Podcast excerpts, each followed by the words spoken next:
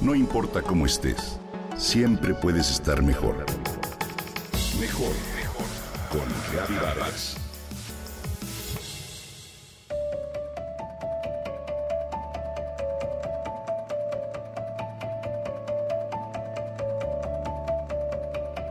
No hay nada que le cueste más trabajo al hombre que cambiar de una costumbre a otra, porque lo obliga a las dos cosas que más le duelen, pensar y sentir.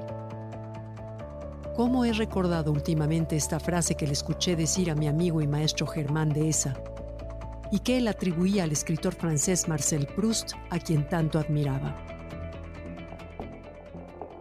Sabemos que el sentir y el pensar provocados por lo desconocido afloran no solo al mudar de una costumbre a otra, sino ante la novedad, lo diferente, aquello que nos reta, como escalar una montaña, practicar un idioma nuevo, realizar una postura de yoga, sumergirse en una tina con hielos o aprender un programa de tecnología. Tememos mostrarnos inseguros, vulnerables, pequeños, torpes e incapaces. En pocas palabras, sentimos lo que por todos los medios evitamos, en los ámbitos físico, emocional y mental, la incomodidad.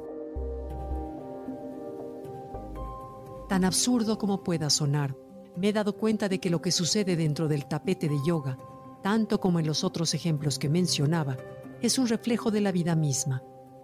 No obstante, cuando estamos ante una situación nueva que en un inicio nos parece difícil, nos conocemos mucho más nos damos cuenta de la manera en que reaccionamos al estrés, cómo se comportan la mente, el cuerpo y qué tan capaces somos de mantener el control bajo presión. Una mañana en la que acudí a clase de yoga, se escuchaban en el salón nuestros quejidos mientras intentábamos entrar a la postura o asana que la maestra había puesto en práctica con toda naturalidad.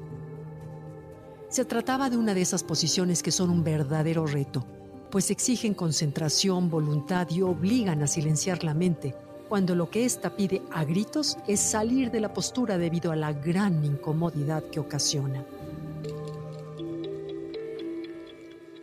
Sin embargo, me di cuenta de que aunque sufría en esa asana, si aceptaba la incomodidad, respiraba con conciencia y dirigía mi mente hacia la gratitud de estar ahí con mis amigas, sana, hacer lo que en ese momento hacía y esforzarme sin exigirme perfección, entonces me relajaba y el tiempo dentro de la postura me parecía más corto.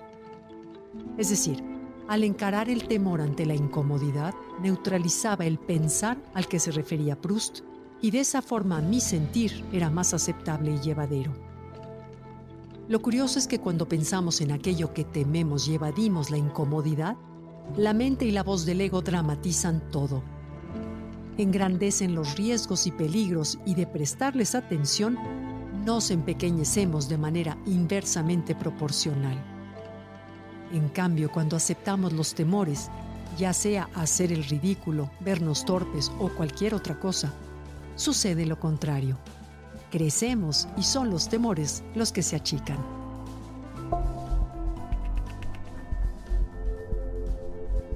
Al encarar nuestras limitaciones, así estemos en la montaña, la tina con hielos o el tapete de yoga, nos damos cuenta de que las situaciones jamás son insostenibles. En cambio, hacen surgir una fortaleza que no sabíamos que teníamos. Es precisamente la incomodidad la que nos hace crecer y crear reservas de resiliencia para cuando los retos mayores se presenten. Pero para rebasar la incomodidad, se requiere entender que la voz del ego amplifica las amenazas, distorsiona los hechos y sobre todo nos subestima. Superar la incomodidad y que ésta se convierta en gozo, autoestima alta y maestría requiere de grandes dosis de humildad, tiempo, voluntad y tenacidad. Aspectos que al ego no le gustan. Lo mejor es que los resultados no solo se dan en el terreno en el que sentimos el desafío, sino que se proyecta en la vida entera. ¿Será la incomodidad el portal de crecimiento para toda nuestra existencia? Seguiré probando.